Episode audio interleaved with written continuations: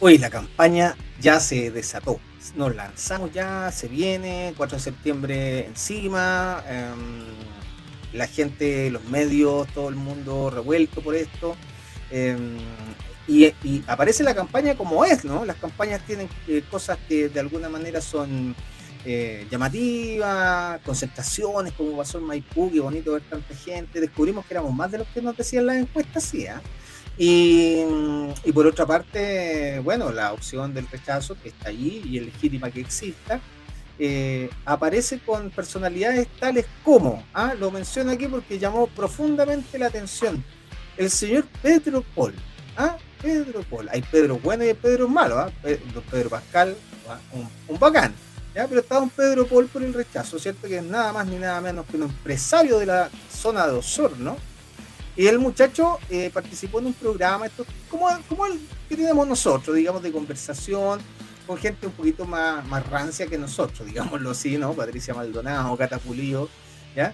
Em, y no se le ocurrió nada mejor que eh, no solamente proferir mensajes de violencia profunda, sino que además eh, amenazar, lanzar amenazas así, así, al voleo, ¿no? ¿no? Ni siquiera al voleo, más bien dirigidas, amenazas derechamente, derechamente, mira lo que estoy diciendo, eh, amenazas contra gente exconvencional, ¿es cierto? Eh, que van a, fusilar a, Jaime Vaz, a Fernando Adria, a la gente de los pueblos originarios, ¿ya? Y ahí es cuando uno se da cuenta, finalmente, que la opción del rechazo es eso, ¿no? La violencia, eh, la amenaza, eh, el temor, la virulencia en los comentarios, Sí, porque eh, convengamos que no en los tiempos para estar ofreciendo balazos a diestra y siniestra. ¿ah? Yo que eso como que ya pasó en, el tiempo. Em, y acá se da Paulo, se da espacio para que lícitamente se amenace a la gente solamente porque está en una opción distinta. La virulencia y la violencia del rechazo manifestadas en estas opiniones de Pedro Paul, que además convengamos que eh, participó, para que, para que en el fondo también hagamos un poquito de contexto, ¿no? Participó en la campaña de, eh, José Antonio Cast. Y, Cast lo menciona como un gran patriota, como una gran persona, ¿cierto? Un tipo con mucha eh, talento cívico, ¿no? Con un gran aporte a la sociedad. Pues bien, ese señor es el que andaba amenazando y con que iba a fusilar a la gente de la PRO en caso que eh, tuvieran algún resultado poco grato. Amigos míos, en una democracia saludable, la gente gana o pierde, no se anda agarrando a lazo ni se anda amenazando con aquello. ¿ya? El rechazo un poco apunta para allá, tristemente. Y ha funcionado todos estos días, todo este tiempo, hace más de un año ya, con la mentira como el gran eslabón de su campaña, porque ellos empezaron su campaña apenas ya tuvimos resultados de los convencionales. Ya, ya ellos ya tenían la campaña la campaña era la desinformación, la campaña era la violencia verbal, la campaña era la mentira, llanamente. Pues bien, hoy día nos vamos a encargar de trabajar, analizar con esto que usted debería estar leyendo en su hogar, ¿cierto? El votador, ¿cierto? La propuesta, nueva constitución. Em, vamos a empezar a analizar algunas de esas mentiras que le han intentado instalar ¿ya? Yo sé, usted no tiene la culpa, si en algún minuto lo creyó, no tiene la culpa porque los medios, ¿cierto?, permanentemente bombardean con la falsedad y la gente muchas veces de manera natural y normal se queda con lo que nos dicen porque confiamos en los medios. El problema es que aquí nosotros te vamos a explicar a que tenéis que confiar menos, ¿ya? Y tenéis que creer más en lo que tú eres capaz de entender y leer con con tus amigos, con tus familiares, ¿cierto? Aquí está la información, aquí está la verdad, aquí está lo que realmente se va a desatar en la medida que aprobemos el 4 de septiembre. Y a todas luces es harto mejor que la constitución que existe hoy día, es harto mejor que la constitución que se desahució en el plebiscito, es harto mejor, ¿cierto? La esperanza está ahí, un poquito más allá, el 4 de septiembre tú apruebas y viene la esperanza. Y por otra parte, la violencia, la amenaza, el genocidio y todas esas cositas que hemos visto en Pedro Paul y en tantos otros, dejémosla de lado, dejémosla atrás. Ya, así que hoy día nos vemos, salgan de mi borrador, chiquillos, salgan de mi borrador, ese es lo que hoy día vamos a desatar con estos dos simpáticos canallas que nos acompañan. Síganos.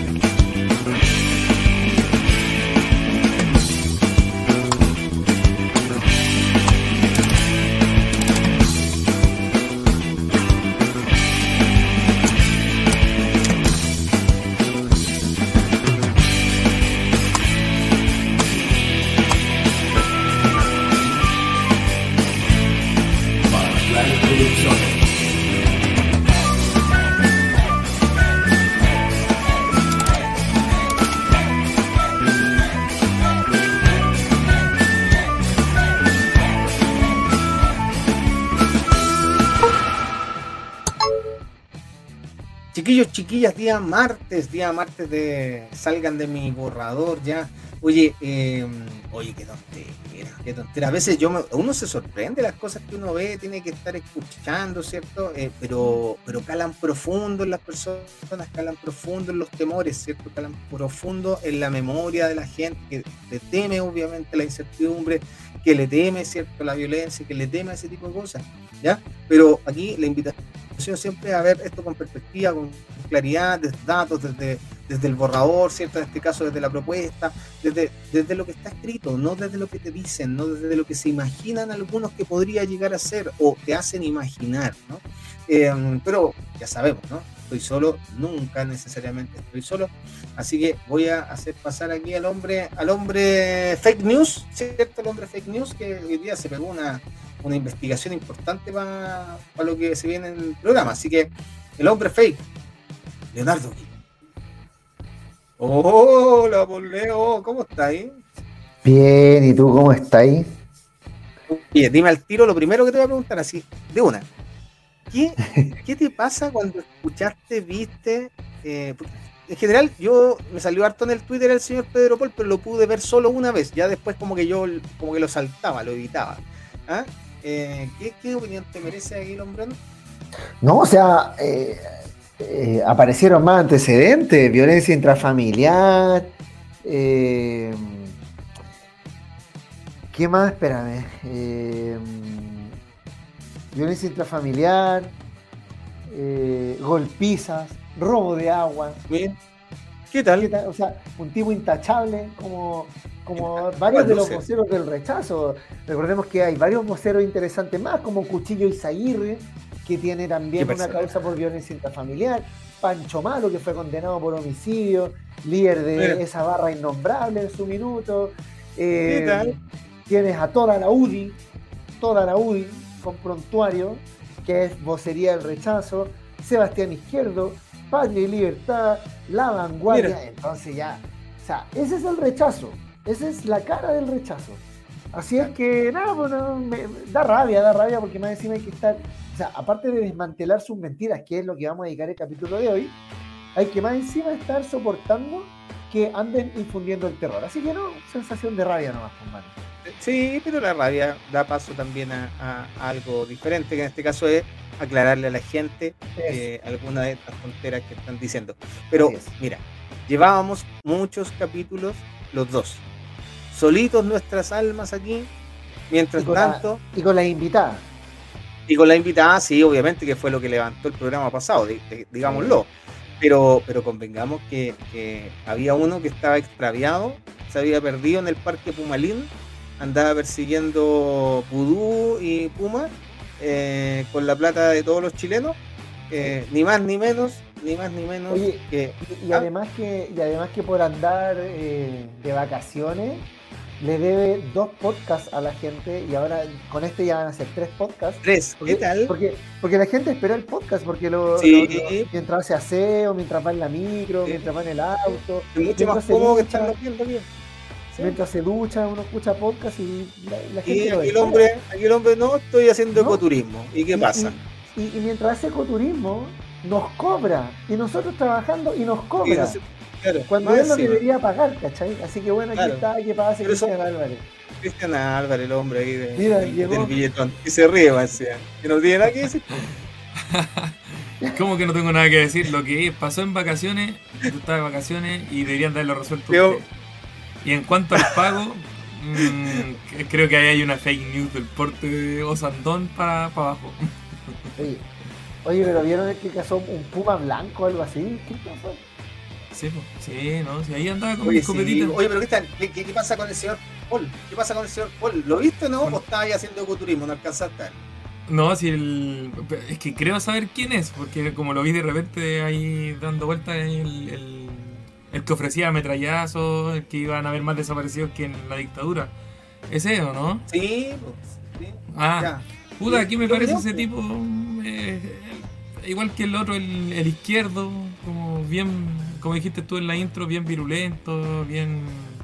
No tienen otro argumento más que la violencia para poder salir adelante con esto. ¿Y qué hacer con la violencia? Tratar de infundir el miedo y difundir además eh, su perspectiva de odio cuando dicen que la izquierda son los que más odiamos, eh, donde la constitución está hecha por unos pocos, para unos pocos. Eh, yo creo que su violencia hay que, como dijiste tú también, rebatirla con argumentos. Y nosotros creemos que este programa y la idea de estos que estamos haciendo, y ojalá se sube mucha gente, y ojalá la gente que también participe de estos programas y que pueda llegar aquí en versión en vivo y tener un debate, una conversación con argumentos, con el texto en, vivo y no lo que creen ni lo que la gente le dice a través de los medios. Me han llegado videos desde la carrera dando argumentos de cómo es mala la, la, convención y la constitución de la carrera. Pues, ese weón eh, se hizo su campaña a través de fake news, o sea, no, le podéis creer por ningún lado.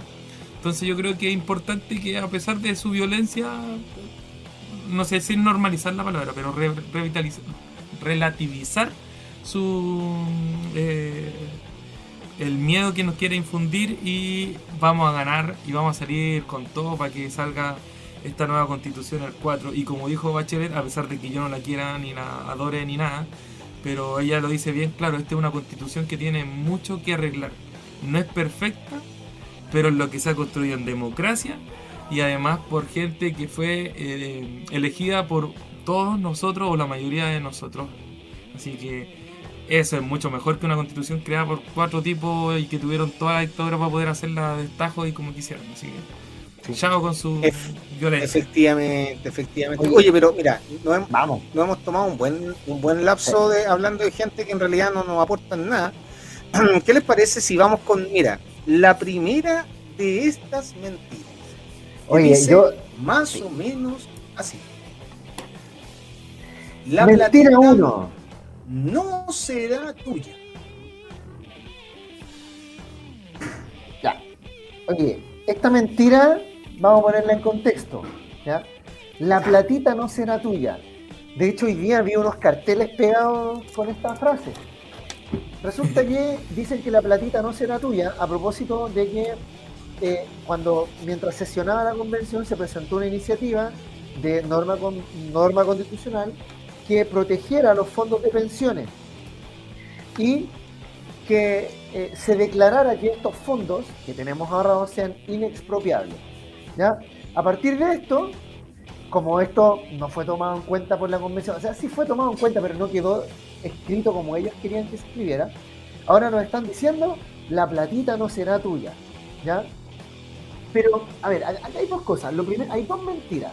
La primera es que dicen que de ganar el apruebo y de ganar el nuevo texto constitucional, esos fondos van a pasar directamente al Estado. Esa es una primera afirmación, lo cual no es así, la vamos a aclarar. Y la segunda mentira derivada de esta es que en el fondo están diciendo que eh, de ganar el apruebo, esa plata se puede expropiar. ¿Sí?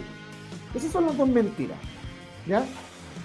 Como para aclarar, poner en contexto eh, de qué se trata la platita no será tuya. Reitero, de que la plata se puede expropiar y segundo, que la plata pasa todo al Estado a un sistema de reparto. Ahí la dejo, chiquillos. Ahí, ya, mira. ya, gracias, Hoy día, hoy día estamos no? Sí, viejo, pero mira, voy a, voy a dar, voy a dar lectura, voy a dar lectura al artículo 45. ¿Te parece? Dice así. Voz del lector. Artículo 45. Toda persona tiene derecho a la seguridad social fundada en los principios de universalidad, solidaridad, integralidad, unidad, igualdad, suficiencia, participación, sostenibilidad y oportunidad. Inciso 2. La ley establecerá un sistema de seguridad social público que otorgue protección en caso de enfermedad, vejez, discapacidad, supervivencia, maternidad y paternidad, desempleo, accidentes del trabajo y enfermedades profesionales y en las demás contingencias sociales de falta o disminución de medios de subsistencia o de capacidad para el trabajo. En particular asegurará la cobertura de prestaciones a quienes ejerzan trabajos domésticos y de cuidado. Inciso 3 El Estado define la política de seguridad social. Esta se financiará por trabajadoras, trabajadores, empleadoras y empleadores a través de cotizaciones obligatorias y rentas generales de la nación. Los recursos con que se financie la seguridad social no podrán ser destinados a fines distintos que el pago de los beneficios que establezca el sistema. Inciso 4. Y final. Las organizaciones sindicales y de empleadores tienen derecho a participar en la dirección del sistema de seguridad social en las formas que señale, escuche bien, la ley. Ya, acá, acá hay que aclarar un punto. En ninguna parte dice que Chile va a tener un sistema de reparto, que es este sistema donde todos aportamos un fondo común y se reparte para las jubilaciones y la generación que está trabajando le aporta a los que están en, que ya jubilaron y después a nosotros nos van a aportar los que vienen. En ninguna parte dice que Chile va a tener un sistema de reparto. Lo que hace este artículo, lo que hace este artículo es abrir la discusión a un sistema de seguridad social. No impone ninguno. Es más, podríamos seguir con las AFP, pero las AFP tendrían que cambiar en su forma como administran la plata y probablemente serían sin fines de lucro. ¿ya? Podríamos tener un sistema mixto donde tú elijas entre una AFP o el Estado. O, podríamos tener un sistema de reparto. Lo único que hace el artículo 45 es abrir, obliga a que volvamos a discutir un sistema de seguridad social. No impone ninguno. Lo que sí hace es ponerle ciertos criterios. Pero además, y lo dice claro, porque la derecha se ha encargado de decir que los políticos van a administrar tu plata y te la van a robar. Y el Manu lo acaba de leer súper clarito. Y dice que eh, los recursos con que se financia la seguridad social no podrán ser destinados a fines distintos que el pago de los beneficios que establezca el sistema. O sea, los pagos que son para las pensiones son y se gastan en pensiones. La actual constitución no dice incluso esto sobre la plata de la AFP. Porque ¿qué hacen con la plata de la AFP? ¿Qué hacen con la uh, plata de la AFP? Las trabajan en todos lados menos en nosotros. Las apuestan, las apuestan en el mercado financiero. Y cuando pierden plata, nos endosan las pérdidas a nosotros. Acá dice, no, acá la plata se gasta en lo que se tiene que gastar. Y reitero, no impone un sistema, por lo tanto esta plata no se va automáticamente al Estado. Por lo tanto, esto de que la platita no será tuya, mentira. Cristian, no sé si tú quieres decir algo. Sí, es que quiero como, no sé si complementar o llevar la conversación, no quiero llevar la conversación a otro lado, porque yo creo que es sumamente importante aclarar ese punto. Pero hay algo que también la Constitución deja muy en claro sobre todo lo que es la seguridad social y lo que se espera de una vejez para las personas. Que ellos dicen en el artículo 33, asimismo, tienen derecho a envejecer con dignidad, a obtener prestaciones de seguridad social suficientes para la vida digna, a la accesibilidad del eh, entorno físico, social, económico, cultural y digital, a la participación política y social, a una vida libre de maltrato motivo de la bueno, etcétera, etcétera, etcétera. ¿Qué quiero decir con eso? Que siempre la constitución está avalando la dignidad después de la jubilación. Por lo tanto, la expropiación por parte del Estado de los fondos de pensiones ya sería irracional, incluso anticonstitucional de lo que tiene mismo escrita. Y además, en el artículo 78 dice, toda persona natural jurídica tiene derecho a propiedad en todas sus especies y sobre toda clase de bienes, salvo aquellos que por naturaleza o hechos comunes a todas las personas los que la constitución o la ley declaren inapropiables. Y después habla de, y aquí donde se agarran los de la derecha, en el artículo, perdón, inciso 3, hoy soy súper ignorante en esto, pero el inciso 3 del artículo 78 dice, ninguna persona puede ser privada de su propiedad. Yo estoy hablando del dinero como parte de la propiedad. La derecha siempre y la gente siempre tiene que asumir que tu plata es parte de tu propiedad. Yo creo que también es parte de la constitución que lo nombra de esa forma o es el, el análisis que se puede hacer. En el CISO 3 digo, repito, sin, eh, ninguna persona puede ser privada de su propiedad sino en virtud de una ley que autorice la expropiación, y aquí donde se agarra la, la derecha, por causa de utilidad pública o interés general declarado por el legislador. Pero en el inciso 4 le dice al tiro, la propiedad o propietario siempre tiene derecho a que se le indemnice. Y aquí está hablando de la expropiación de un terreno, de un bien, de un inmueble, de una empresa, siempre y cuando la nación así lo decida en su conjunto no es que venga el, Boric, necesito plata por completo ahí en la terraza y te expropie la cuestión.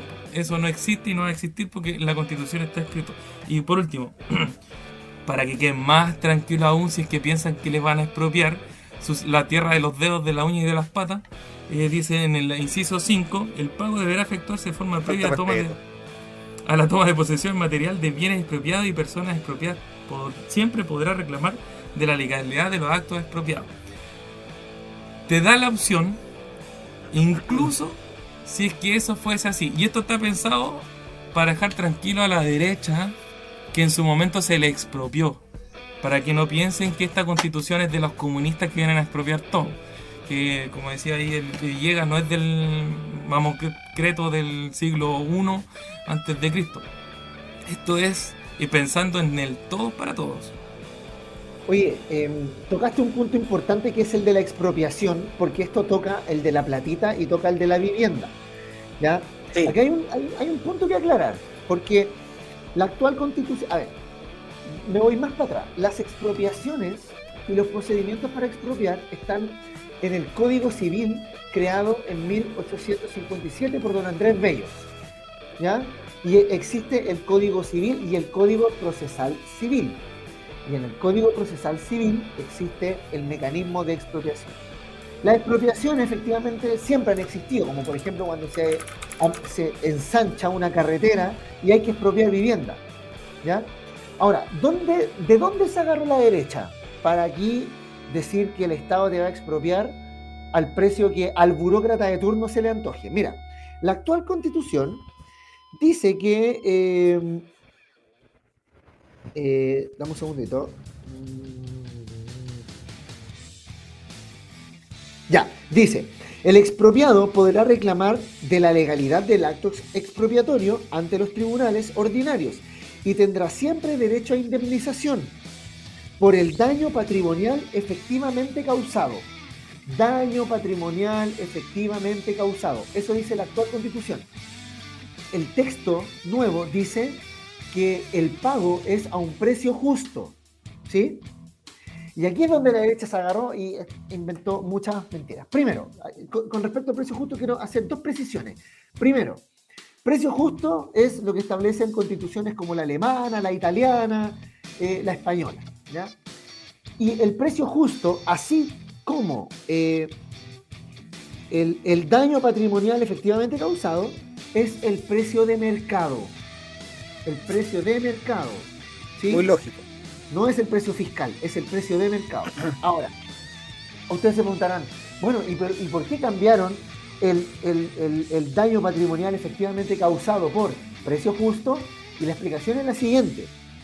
Resulta que, como dice la actual constitución, tú puedes acudir a un tribunal a reclamar la expropiación. ¿Sabe qué? Yo no quiero vender mi casa para que pongan acá la carretera o para que ensanchen Américo Vespucio. Entonces yo me voy al tribunal.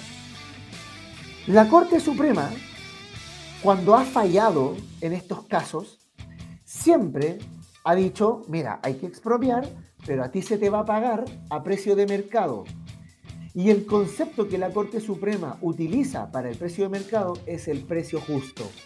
Por lo tanto, el concepto no es antojadizo, no, no, no, ni siquiera fue por copiarle a los alemanes, a los italianos, a los españoles. El concepto lo acuña la Corte Suprema, por lo tanto está basado en la jurisprudencia. Así es. ¿Ya? Sí. Está basado en la jurisprudencia el concepto precio justo. Por ende, precio justo es igual a precio de mercado. ¿Ya? Eso quería aclarar. Oye, una, una cosita aprovechando. La platita antes, antes que avancemos, bueno, quiero decirle públicamente a la gente que nos está viendo que estos dos son unos desordenados. Teníamos toda una pauta y se metieron al bolsillo uno los temas. Pero bueno, dicho eso, quiero además aclarar lo siguiente. Pues si usted revisa el artículo 45, y yo espero que usted en su casita lo haga, se junte con la familia, ¿cierto? Hacerlo. Eso es lo que deberíamos todos hacer. Eh, en varios de sus incisos habla de que la ley establecerá, y eso es súper importante, porque una de las cosas que se dice es que es la constitución la responsable de que la plata no sea suya. Mentira. Que es la constitución la que le va a expropiar. Mentira. Porque lo que está diciendo acá, la constitución lo que hace es un mandato al legislador. Y le está diciendo al legislador, oye, tienes que, de acuerdo a los mecanismos democráticos del Parlamento, tienes que legislar seguridad social. Y tienes que legislar seguridad social considerando todos estos elementos que deben ser cautelados en la ley.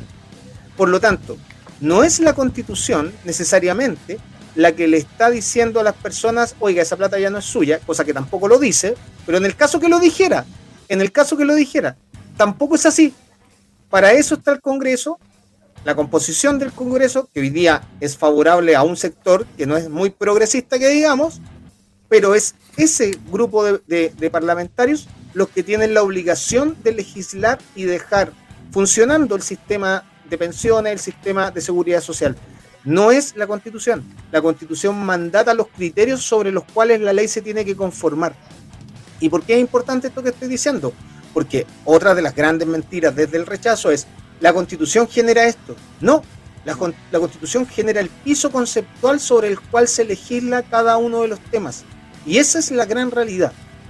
Ahora, que mandata, obliga a incorporar temas que antes no estaban incorporados, eh, elementos, conceptos, premisas que antes no estaban incorporados, y esa es la gran transformación que hace la Constitución, que instala cuestiones que durante siglos, años, décadas, debían estar instaladas como derechos naturales para las personas y no estaban, privilegiando a algunos por sobre la mayoría. Entonces, hay que, hay, que, hay que destrabar estas cuestiones porque a veces conceptualmente se habla tan fácil de que es el documento, el texto el que tiene el poder. No, el texto te marca el camino. El poder lo sigue teniendo el legislador. Por lo tanto, podría aparecer a partir de este artículo una legislación que no fuera tan amable con respecto a lo que está acá y podría ser. Y podría ser perfectamente. No es la idea, esperemos que no. Pero ojito, que el legislador tiene gran participación en cada uno de estos artículos. Es muchos, en muchos tramos del texto te habla de que la ley establece, en los términos que la ley diga, siempre, siempre está el mandato permanente del legislador, a los diputados, a los senadores. Por eso que no da lo mismo elegir diputado o senador, esa otra. No da lo mismo elegir. No da lo mismo que salga Juanito o Pedrito, nos da igual sí, siempre importa porque determina a la larga qué es lo que va a pasar de quién más. Así que el próximo parlamento que se elija tiene que ser un parlamento comprometido con las transformaciones por lo demás. Bueno, yo creo que quedó clarito. ¿Pasamos a la próxima mentira? ¿O Cristian quiere decir? quiere, decir... Oye, no sé si me internet está muy bueno, pero ¿sabes que hay un punto que lo dijo Leo recién en la comparación? Se escucha mal, Cristian. Oye, Cristian, se escucha como a, a 2X a 2X. Te lo digo así, eh, para que sea el lenguaje de WhatsApp. X2, así te escucháis. No, te lo digo así, X2, así te escucháis. La gente puede dar testimonio de aquello, puede escribir ahí en el chat. Eh, hay varios comentarios que están ahí mm, ya dando vueltas. Mientras le damos tiempo a Cristian para que. Ah, sí, Cristian, mejorate, lo vamos a No, pésimo, pésimo, pésimo, Sálete y entra de nuevo. Sí, por, por favor, ya. Sálete y no vuelvas más. Iñaki Goitiandía. Oh, un, gran, un gran abrazo Iñaki, qué persona.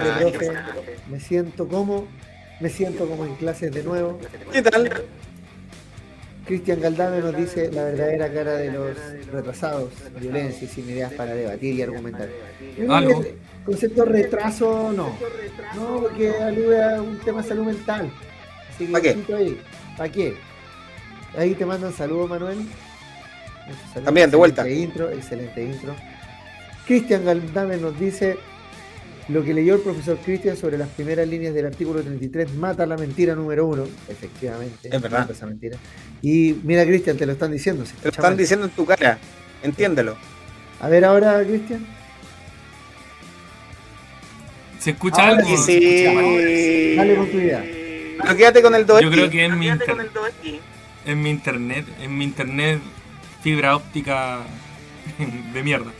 Ya, pero antes que se me corte, yo creo que había una cosa que dijiste tú, Leo. Yo escucho súper mal, pero no importa. Había una cuestión que dijiste en la comparación de las dos constituciones. Yo creo, yo no soy filósofo ni nada, pero creo que filosóficamente tú dijiste y diste en el igual. La mm, constitución actual, la de nosotros, habla eh, de la expropiación como algo, como un castigo en función para la sociedad. En cambio, la nueva constitución se habla de, eh, del bien común, de las cosas que se necesitan en función de lo que se requiere en cuanto a la expropiación. Y lo segundo, que, y con esto termino, que en la parte de las disposiciones transitorias, que también hay que tomarle atención a eso, habla en la vigésimo séptima eh, parte, no sé cómo se le podría denominar, si me pueden ayudar con, lo, con, los, fundamentos precisos de eso, no, no sé cómo se llama, pero dice en el título vigésimo séptima, el presidente de la República deberá presentar el proyecto de ley que tengan por objeto la creación, adecuación e implementación de los siguientes sistemas. Y en uno de esos habla del sistema de seguridad social, por lo cuanto él tiene un plazo de 18 meses y eh, desde que empieza a funcionar la nueva constitución. ¿Qué quiero decir con esto? Que nos da la posibilidad ya de una creación de un nuevo sistema, no, eh, no expropiando lo otro, sino que teniendo un sistema paralelo. Y además de un tema que vamos a hablar a continuación que tiene que ver con la vivienda y, y sucesivamente otras cosas que estamos hablando. Pero ¿por qué lo digo y por qué lo menciono? porque nos da la opción no solamente que quede en el papel, no es que quede ahí y nosotros lo sigamos discutiendo en los próximos programas o la gente lo siga discutiendo más adelante, sino que ya te está diciendo que va a empezar a crearse algo y a empezar a funcionar. Por lo tanto, ya aquí te está dando la disposición que viene un nuevo juego. ¿Es lo que queremos como tal? por lo menos yo en este caso sí, necesito que haya algo nuevo y ojalá está tal que me dé la disposición a discutir para dónde yo quiero tener mi plata. ¿Cachai? Y este te viene a rayar la cancha en términos económicos eh, y como que le, dicen los de la los neoliberales, pero no, como consumidores. Tenemos la opción de como consumidores reales de poder, hasta el momento en el papel, de poder decidir. Eso. Y ahí, se me va a cortar el internet.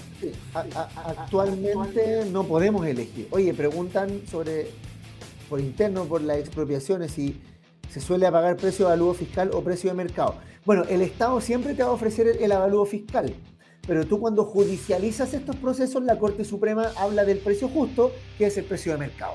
Por eso la gente tiende a judicializar estos procesos. ¿ya? Vamos con la siguiente mentira. Eh, y dice así. Llega a dar risa. No, pero, pero espérate, mira, pongamos, pongamos, pongámosle un poco de, de criterio de humorístico a esta cuestión. Oiga, Así que todo debe ser aprobado por los pueblos originarios. ¿Cómo esa cuestión que los indios nos van a estar diciendo cómo son las cosas? ¿Ah? son de primera clase. Y, peor, aún, nos dicen que esta constitución es racista porque hay razas de primer orden y segundo orden, porque los indios, ¿no es cierto?, van a poder, eh, van a poder cambiar ellos nomás la constitución. Falso, falso, falso. Falso, falso a ver, voy a explicar de dónde surge esta mentira. Esta mentira del rechazo surge del artículo 191. Pero ojo, primero, el artículo 191 se enmarca dentro del capítulo sexto. El capítulo sexto de la nueva constitución habla del Estado regional y organización territorial.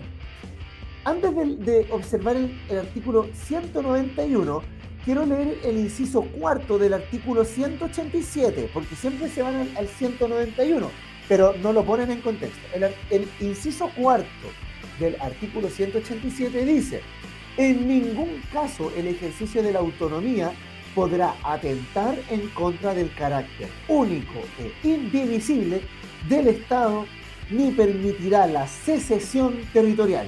Por lo tanto, ese inciso cuarto del artículo 187 elimina automáticamente cualquier aspiración separatista del Estado de Chile, sin contar que, si no me equivoco, el artículo cuarto dice que Chile es un Estado único e indivisible.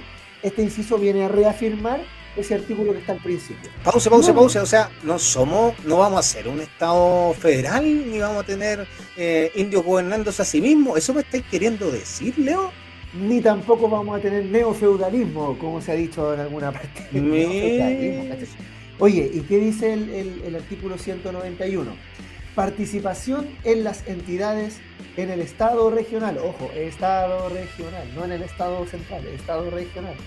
Uno, las entidades territoriales garantizan el derecho de sus habitantes a participar individual o colectivamente en las decisiones públicas, comprendiendo en ella la formulación, la ejecución, la evaluación, la fiscalización y el control democrático de la función pública con arreglo a la Constitución y las leyes. O sea, usted puede participar de las decisiones de su territorio regional, que son los municipios, las regiones. Y aquí, y aquí queda la escoba, en el inciso 2 del 191. Dice, los pueblos y naciones indígenas deberán ser consultados y otorgarán el consentimiento libre, previo e informado en aquellas materias o asuntos que les afecten en su derecho reconocido en esta Constitución.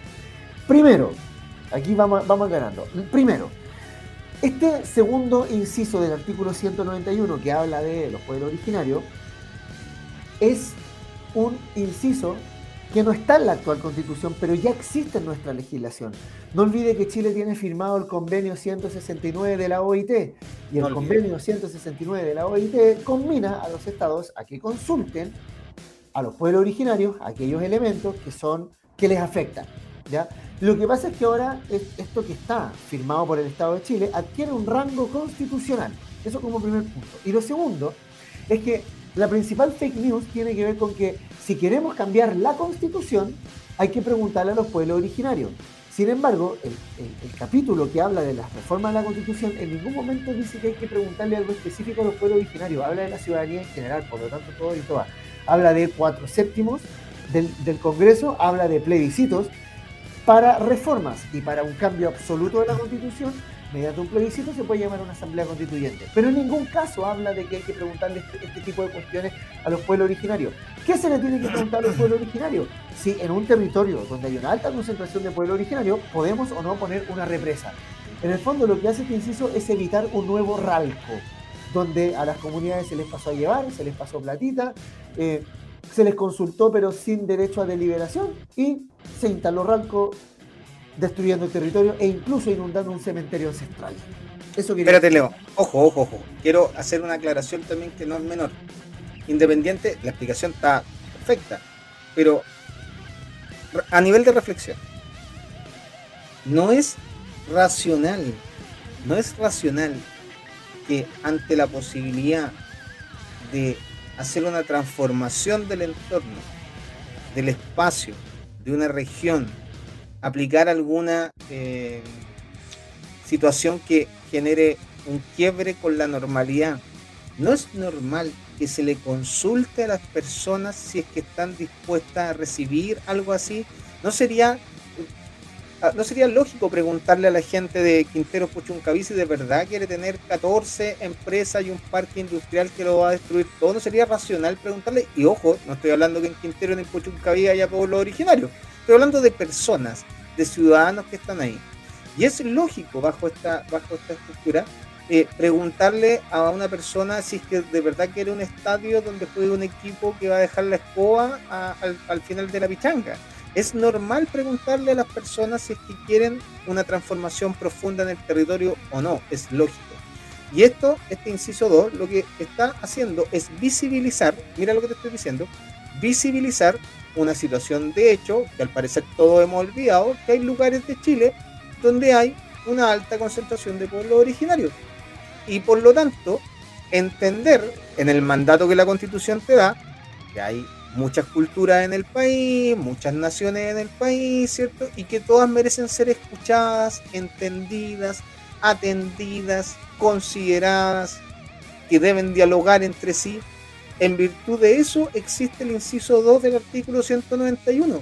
En virtud de básicamente entender que hay un otro, que hay un otro que es chileno como yo, pero distinto a mí en lo cultural es tan simple como eso, si no tiene ninguna otra lógica. Entonces, esta idea de que le vamos a tener que estar preguntando por cualquier cuestión no es tal. Es argumentalmente funciona cuando tú quieres desinformar y engañar a la población. Porque claro, si tú la leí sin contexto, se entiende que puede ser como lo plantean.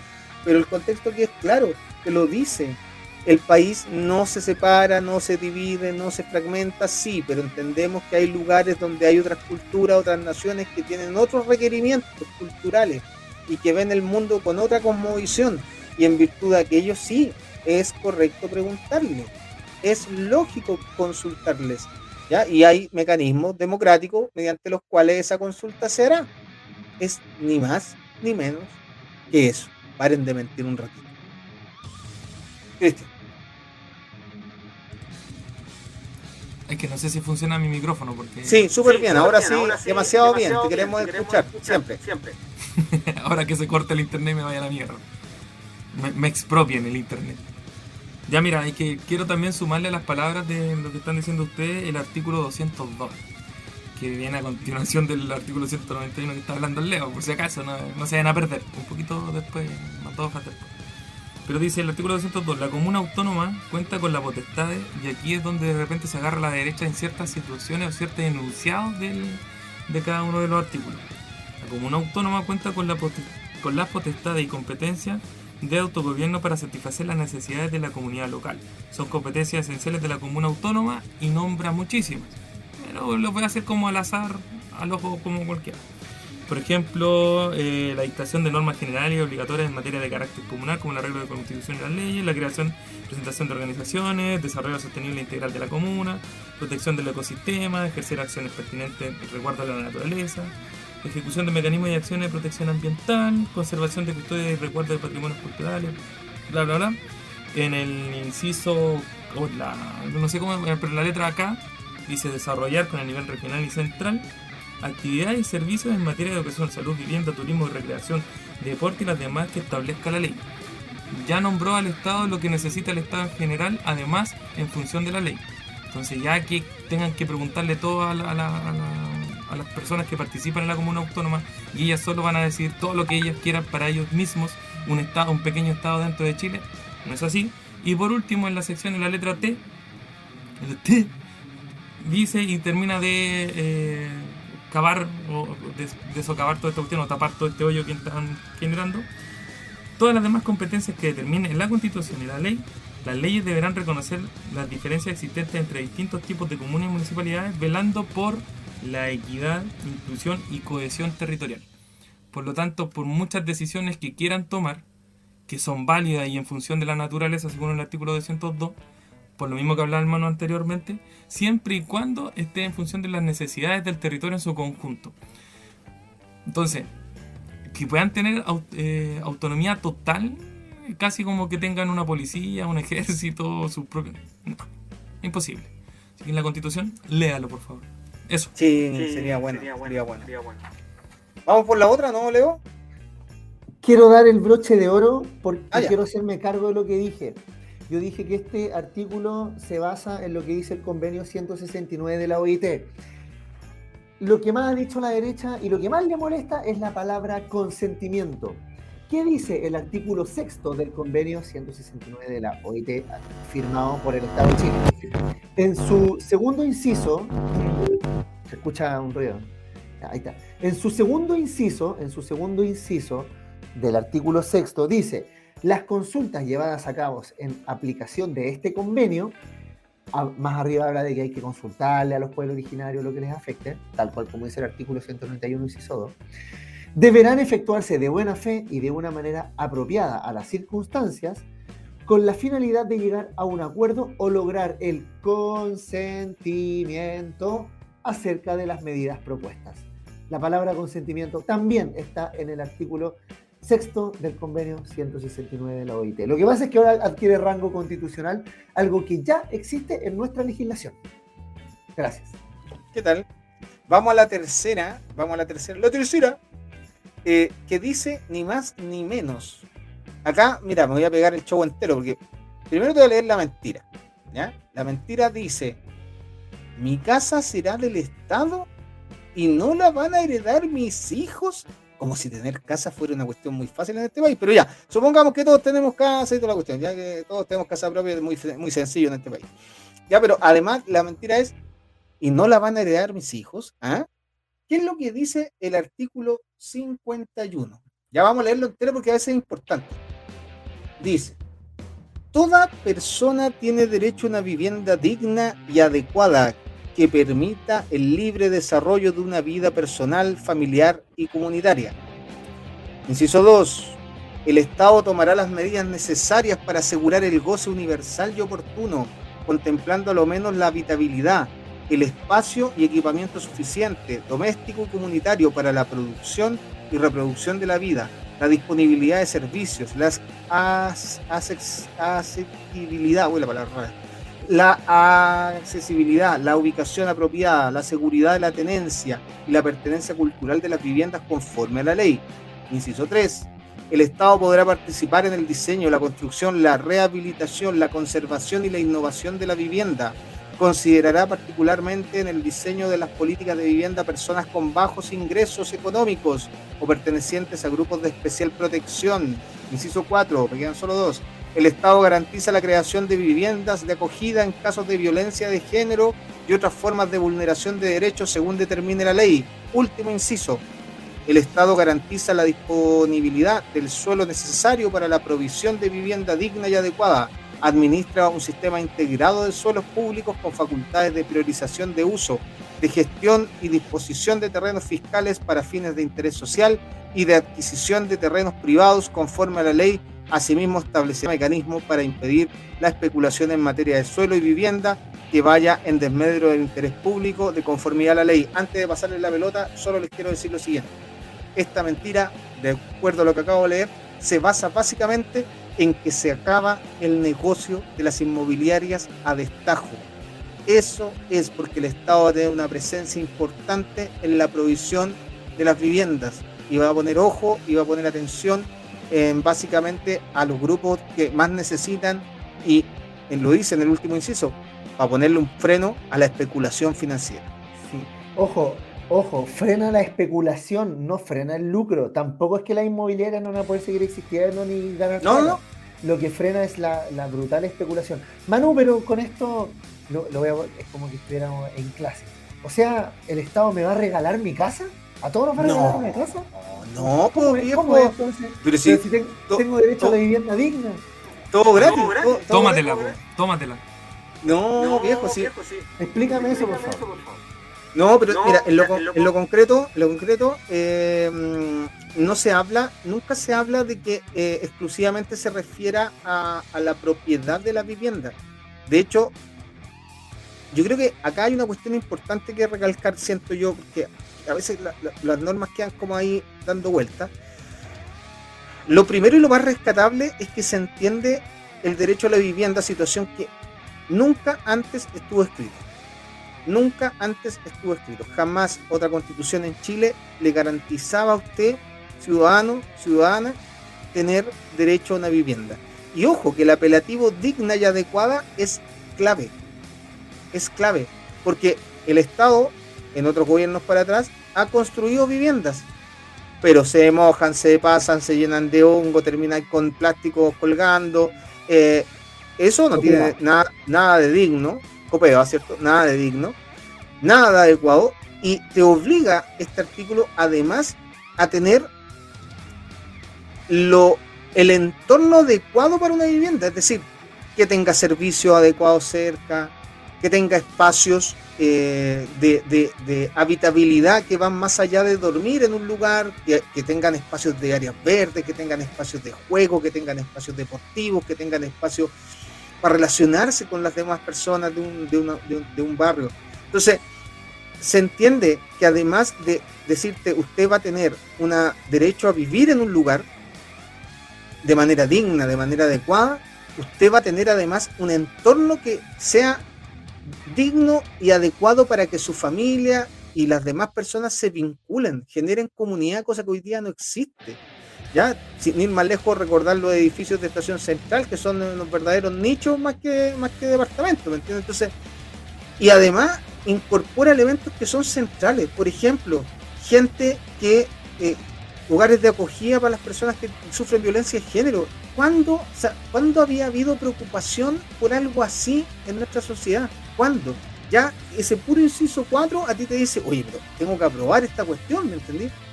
Son la gente más vulnerada, ya esa gente más vulnerada, el, mandato de la constitución es ahí que tenéis que tenerle un lugar donde esas personas habiten porque no pueden estar con su agresor, por ejemplo. Por ejemplo, entonces, em, eh, el hecho de que el Estado garantiza la disposición de suelo, el Estado te va a decir, ya sabéis que este suelo, no, no hagamos la toma aquí, porque el Estado se va a hacer cargo de que este espacio sea habitable y que tenga las condiciones. Entonces, no precarizas a la población, no la, no la violentas ni la obligas a tener que levantar de la nada a pulso en pésimas condiciones un espacio habitable, porque el Estado se tiene que hacer cargo de que eso sea así. En el fondo le pone una regulación también a la inmobiliaria privada de que, oye, cortenla con los yetos verticales, construyamos con ciertos metros cuadrados, etcétera. Oye, yo quería referirme a, la herencia, ¿ya? porque en los comités de vivienda, ya no, porque ya de hecho muchos comités de vivienda salió la noticia que se acoplaron a la campaña de la prueba. los comités de viviendas empezó a surgir una duda, porque los comités de vivienda, que básicamente son quienes luchan por la vivienda, eh, estaba este temor de que si el Estado te entrega el, subsidio a la vivienda, esa casa es del Estado y por lo tanto cuando yo me muera se devuelve al Estado. No es así.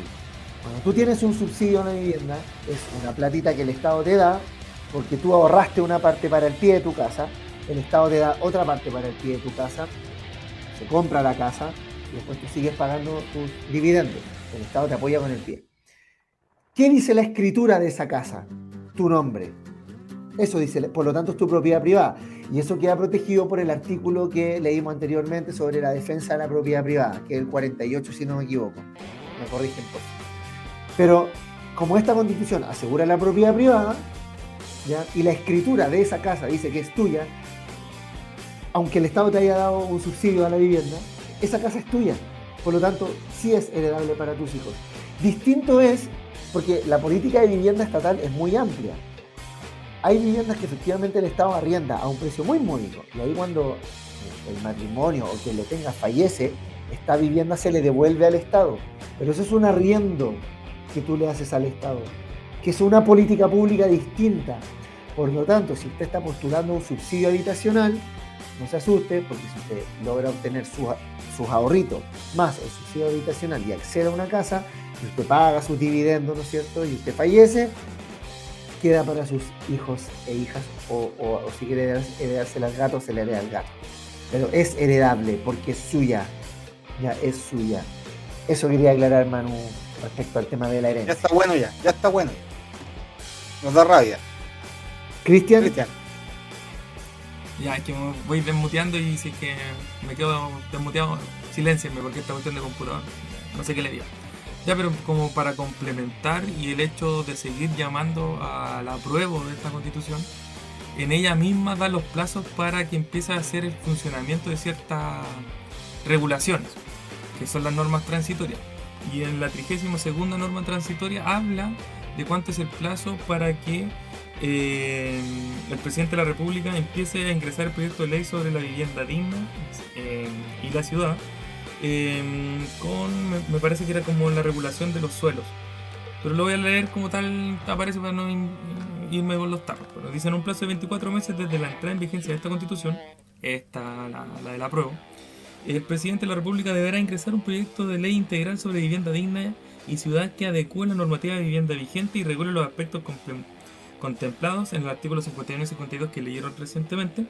El legislador tendrá un plazo de dos años desde el ingreso del proyecto de la ley para despachar dicha norma para su promulgación. O sea, tiene dos años para que esta cuestión empiece a funcionar sí o sí. Y no puede ser antes, puede ser antes, pero no puede ser después. Y en el, la parte, en inciso 2 de esta 32 segunda eh, norma transitoria, habla el Ejecutivo y es, ¿por qué lo quiero nombrar? Porque es algo que el Manu se me adelantó en cierta cosa. El Ejecutivo a través del Ministerio de Vivienda y Urbanismo, en coordinación con otros ministerios y los organismos descentralizados que correspondan, deberá en un plazo de 18 meses diseñar y dar inicio a la implementación de un plan integral de emergencia para la implementación de casas de acogida para víctimas de violencia de género y otra forma de vulneración de derechos y radicalización del asentamiento informal. Recién todo lo que estábamos hablando era en el papel y siempre uno dice, oye, el papel aguanta de todo. Pero aquí ya te está dando espacio para que la cuestión empiece a funcionar. No es eh, como nos han hecho creer hasta el momento con todas las cosas que dentro de la misma constitución actual solo nombra, pero no da, no da espacios para cuándo empezar a hacer el funcionamiento de esa supuesta ayuda que dice la constitución actual. En cambio, en esta ya dan la norma eh, transitoria para que empiece a funcionar y de ahí en adelante con todas las nuevas... Eh, eh, cuando uno empieza a elegir los, nuevos candidatos, los nuevos personajes políticos que van a empezar a aparecer porque vamos a tener otro nuevo funcionamiento político, por lo tanto vamos a elegir al nuevo legislador y bla, bla, bla, bla ellos van a empezar a poner las leyes eh, en ejecución o van a crear las leyes para que esto se ejecute complementando lo que ya está pidiendo la norma transitoria y ayudando a que esto funcione de mejor manera. Siempre y cuando, y aquí vuelvo a lo que hicimos en algún principio cuando inició el programa, no soltando ciertas cosas, no dejando que los políticos se manejen solos, no soltando las calles, no soltando... Hay muchas situaciones que son importantes y siempre estar presionando. Y por eso, para presionar, una de las cosas importantes, y ya lo dijo el Manu, es leer esta cuestión porque hay que votar informado. Y una vez que vote informado, lamentablemente quizás no es perfecta, pero puede ser perfectible siempre y cuando la leamos y todos presionemos para que eso sea así. Eso quería decir. Nos estaríamos, yendo, a la última, que de alguna manera la tocamos, así que la podemos hacer breve, que dice mentira 4. Si me expropian, el Estado paga lo que se le ocurra. Y algo dijimos ya de eso de la expropiación igual, como que, efectivamente es un precio justo, ¿cierto? Que eso lo, lo Leo.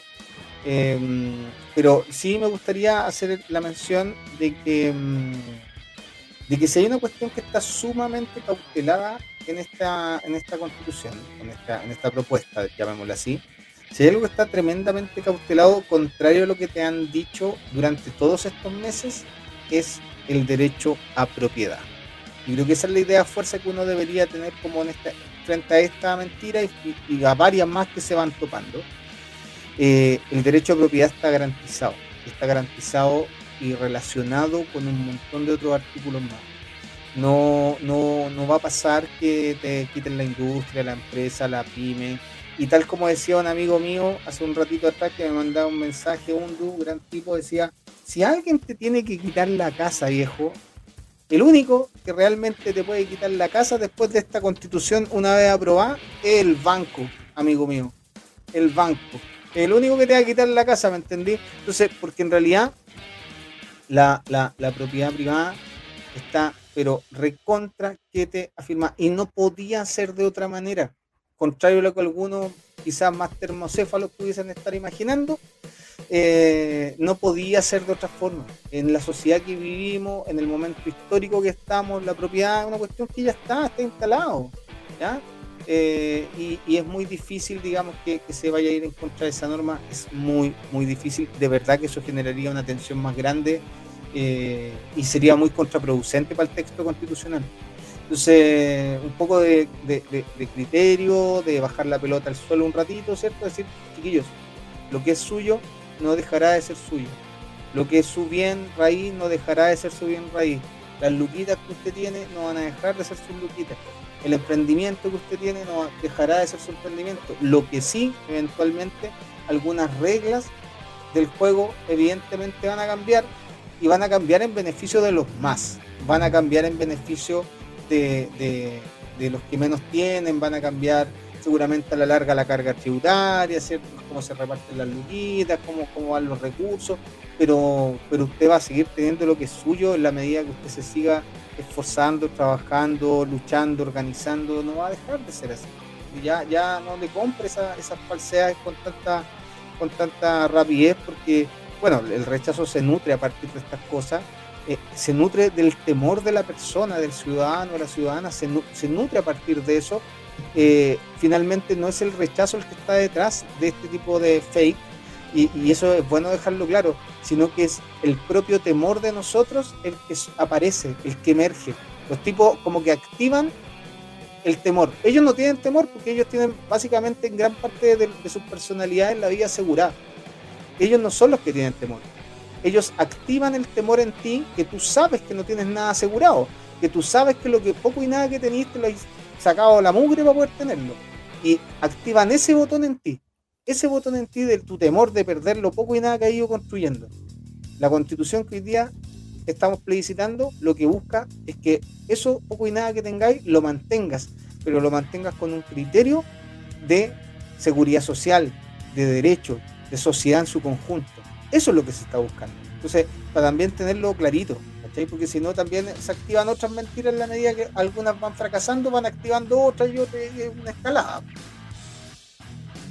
Sí, yo creo, no, no, hay que andar más en esto de que si me expropian el Estado pagará lo que se ocurra. Ya, yo ya expliqué que el concepto precio justo se basa en la jurisprudencia de la Corte Suprema. O sea, lo explicamos en el tema de la platita no será tuya.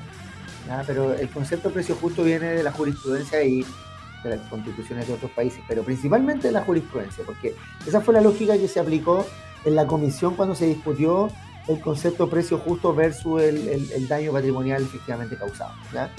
Eh, no hay, no hay que ahondar más, hermano, ya lo dijo todo, lo hemos dicho todo aquí ya. Eh, por ahí pensábamos en traerla, hay varias fake también, como que tenemos que alojar inmigrantes si nos sobra una pieza en la casa. Eh, claro, y harta fake news más, porque si tengo dos hijos y, y gana la prueba me van a, quitar uno. Eh, hay, un, hay, hay, un afiche por ahí como, no la lea porque si la lee se va a poner comunista. Bueno, Cristian la leyó, parece que cuando la Sí, la leyó cuando, nació. Oye, vamos palabra al cierre. Pues. Sí, no, ¿qué es eso? ¿Qué es eso? Ya basta, ese señor ya está, no, déjenlo tranquilo, está, su, está viviendo las locuras del Alzheimer. Cristian, tus palabras al cierre. Oye, las locuras del Alzheimer. Ya seremos gobierno en algún momento. en el 2800. Oye, no más que llamar, seguir llamando a a informarse bien, eh, a comprar la constitución real también, eh, a la oficial. Incluso LOM tiene la versión con pera y manzana, creo que se llama, o, algo, así. Sí. entonces también, incluso creo que costaba 2 lucas y la constitución normal cuesta 3.500 en LOM. O sea, no tienen por dónde no, no poder hacerlo y varias de las personas o de los diarios, lamentablemente el gobierno no puede hacer esto, pero mm, hay grupos que se dedican a, crear eh, el paralelo entre ambas constituciones y también lo explica como con un lenguaje un poquito, incluso es más, si la constitución, hoy de verdad, si yo tengo súper mala comprensión y la constitución está hecha para que la entendamos, y no como la otra que hay que ir al artículo tanto, que el inciso no sé cuánto, y que después ese inciso te manda a otro, esta cuestión es súper simple, te, dice todo sumamente claro, por lo tanto, no hay dobles lecturas. Y cerrando, y quizá ustedes ya lo, lo, habían puesto la otra vez, pero el, librito este es, muy es súper entretenido. Es triste, sí, es muy triste. es demasiado triste, pero es súper bonito eh, y podía entender desde la visión desde la, desde las mamás, o trata de hacer una una visión desde las mamás de lo que sufren ellas como incluso yendo a marchar con los hijos, lo que sufren ahora que están presas eh, o presos su hijo y también gente que ha perdido, que está a punto de perder familia porque está presa. Eh, y por cuestiones sumamente injustificadas. Y aquí uno siempre se hace el cuestionamiento de la cantidad de mm, eh, dólares que se roba a la gente, los políticos, la cantidad de políticas públicas malversadas, y aquí un tipo porque casi que ni siquiera porque se parecía, porque la ropa que usaba era justamente con el logo Nike. Porque esa es la inteligencia de carabineros. O sea, usaba el gorro Nike y ya con eso era sospechoso de haber quemado un carro lanzagua que quizás lo dejaron ahí tirado los pacos también para que se quemara. Incluso ellos mismos son los que andan haciendo cuestiones y salió en la red. Lo, lo, lo, pongo aquí para que lo lean o lo busquen. Eh, no con un afán de, de aprenderse cada uno de los hitos en específico, sino yo lo, propongo como una experiencia de ponerse en el zapato del otro, de la empatía de lo que sufre esas familias que los niños de cuarto medio que, o niños que aún no salen del colegio están presos todavía. Entonces, lo, recomiendo que lo lean, es súper fácil de leer, de verdad, porque yo soy súper malo, pero es súper fácil de leer y rápido. No tiene más de 100 páginas y es súper eh, fácil de leer. Además de la constitución, léalo paralelamente. Eso. Bueno, bueno. Pues yo parece porque Leo hoy día cierra. Y de hecho tiene hizo una, le, dimos tarea para la casa y, se preocupó de hacer una muy linda tarea. ¿Ya? Pero antes, antes de que Leo cierre, em, en principio agradecer a las personas que estuvieron hoy día comentando, ¿cierto? Saludando. Eh, de verdad, y aquí esto eh, ya es personal, nosotros, nosotros tres, ¿cierto? Eh, no le habíamos contado, pero vamos por el rechazo. No. Nosotros tres, em, no, tontera estoy diciendo. Em, nosotros tres de verdad estamos ultra cansados después de la pega, con problemas en el día muchas veces. Em, llegamos así desanimados, pero sabéis que sabemos que esto que estamos haciendo, que de repente eh, para algunas personas puede ser mínimo, para nosotros tiene una implicancia importante. Primero porque nos revitaliza. En este rato hemos echado la talla, hemos dicho cosas muy en serio y de verdad que nos llena el corazón a tratar de, aportar en algo mínimo a que este proceso finalmente llegue a puerto eh, y ese día 5 o 4 de la tarde estemos celebrando el hecho de que por primera vez en nuestra historia eh, tengamos un proceso constituyente eh, democrático, no exento de problemas, no exento de debilidades, pero democrático como ningún otro antes efectivamente realizado, efectivamente promulgado, etcétera. Entonces, eh, yo te invito a ti que nos estáis viendo a que de alguna manera repliques esto, eh, básicamente compartiendo esta información, deteniendo a quien diga cosas que no son correctas, invitando a esa persona, no, no a denostarla, no a denostarla, porque de eso hemos visto harto, ¿ah? y de lado y lado muchas veces, más de uno que de otro, pero no denostando a la persona, sino que invitándola básicamente a informarse, diciéndole en qué artículo lo puede encontrar. Eh, la brutalidad muchas veces se detiene con la razón, la brutalidad se detiene con el pensamiento, la brutalidad se detiene con, el interactuar con un otro que de repente no ha tenido la posibilidad de informarse como tú o tiene temores que son muy legítimos de acuerdo a lo que le han ido infundiendo o cómo ha sido su vida a lo largo de del tiempo. Entonces, tratar de avanzar en esta constitución también es un acto de educar. Y educar, lo, he dicho varias veces, educar a la larga siempre, siempre es un acto de justicia. El que educa está haciendo justicia. Y está haciendo justicia con quien no pudo recibir el mismo nivel de educación o las mismas claridades conceptuales. Hagamos un acto de justicia de aquí al 3, al 4 de septiembre y eduquemos, formemos a nuestros vecinos, amigos, familiares, porque de verdad que si que esto sale como esperamos y, se triunfa y gana la pro, eh, la sensación que vamos a tener va a ser de, de plenitud absoluta, total. Así que ayudar en lo que nos toca. Tremendo, Manu, inspirador. Eh, y vamos a seguir, pues vamos a seguir próximo martes. Y vamos, vamos, viene por ahí también, pero en modo podcast vamos a hacer una entrevista espectacular a un. ¿Podemos adelantar eso? Pero no vamos a dar el nombre, pero viene una entrevista espectacular a un, a un capo de la historiografía chilena oh, que vamos a entrevistar respecto al tema constitucional. Así que mm. vienen, vienen cositas, chiquillos, chiquillas que nos están viendo. Ya, este momento de ahora es muy solemne, muy, muy solemne, porque lo preparé, venía en el metro después de un día laboral, preparándolo con los chiquillos. Pero dije, este momento solemne tiene que ser eh, bien presentado, porque ahora viene nuestra canción. Pero en esta canción eh, tenemos personajes. Fíjate. Eh, en esta canción, digamos que hay cuatro personajes y un, un personaje abstracto que es fundamental. Él, vamos a hacer que es el empresariado de este país y los políticos que están tras bambalinas maquineando la campaña del, del, rechazo. Y él le dice a ella que tiene que mentir.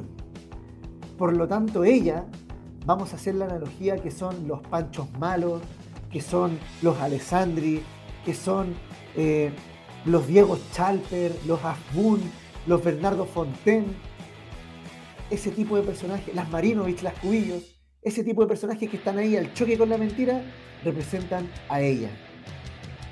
El marido de ella y la esposa de él son el pueblo. Pero este empresario y este gran político que está detrás, con estos piños de choque que están permanentemente mintiendo y siendo llamados a mentir, sienten un gran amor, un gran amor que los une. Y ese amor es esto, la constitución de Pinochet, la constitución de Jaime Guzmán. Entonces, en función de este amor, él le pide a ella y le dice, miéntele. Nos vemos la próxima semana.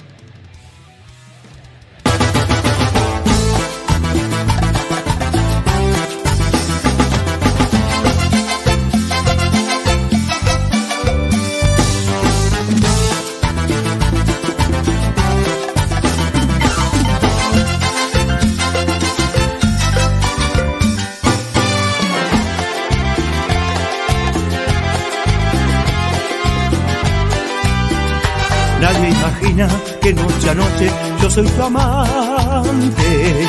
Creen que somos amigos y mejor así para los dos amor.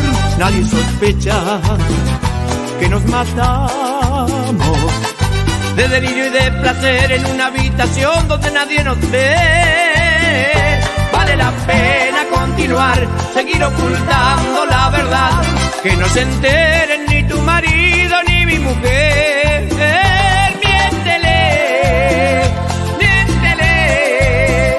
Cualquier precio que no muera nuestro amor.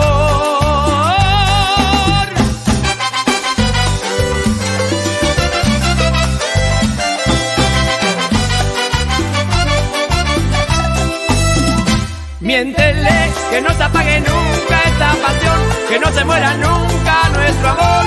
Por favor, miéntele. Miéntele que no se apague nunca esta pasión, que no se muera nunca. Por favor, miéntele.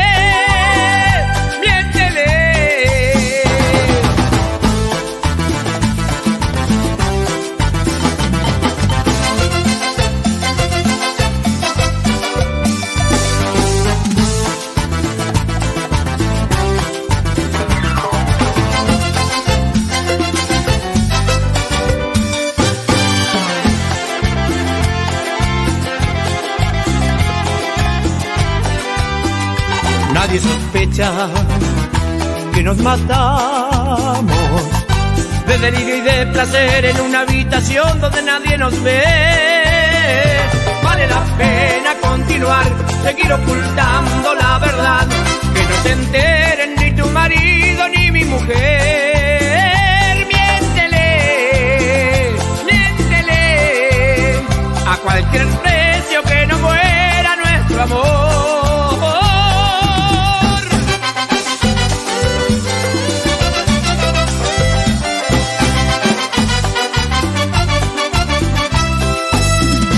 Miéntele, que no se apague nunca esta pasión, que no se muera nunca nuestro amor.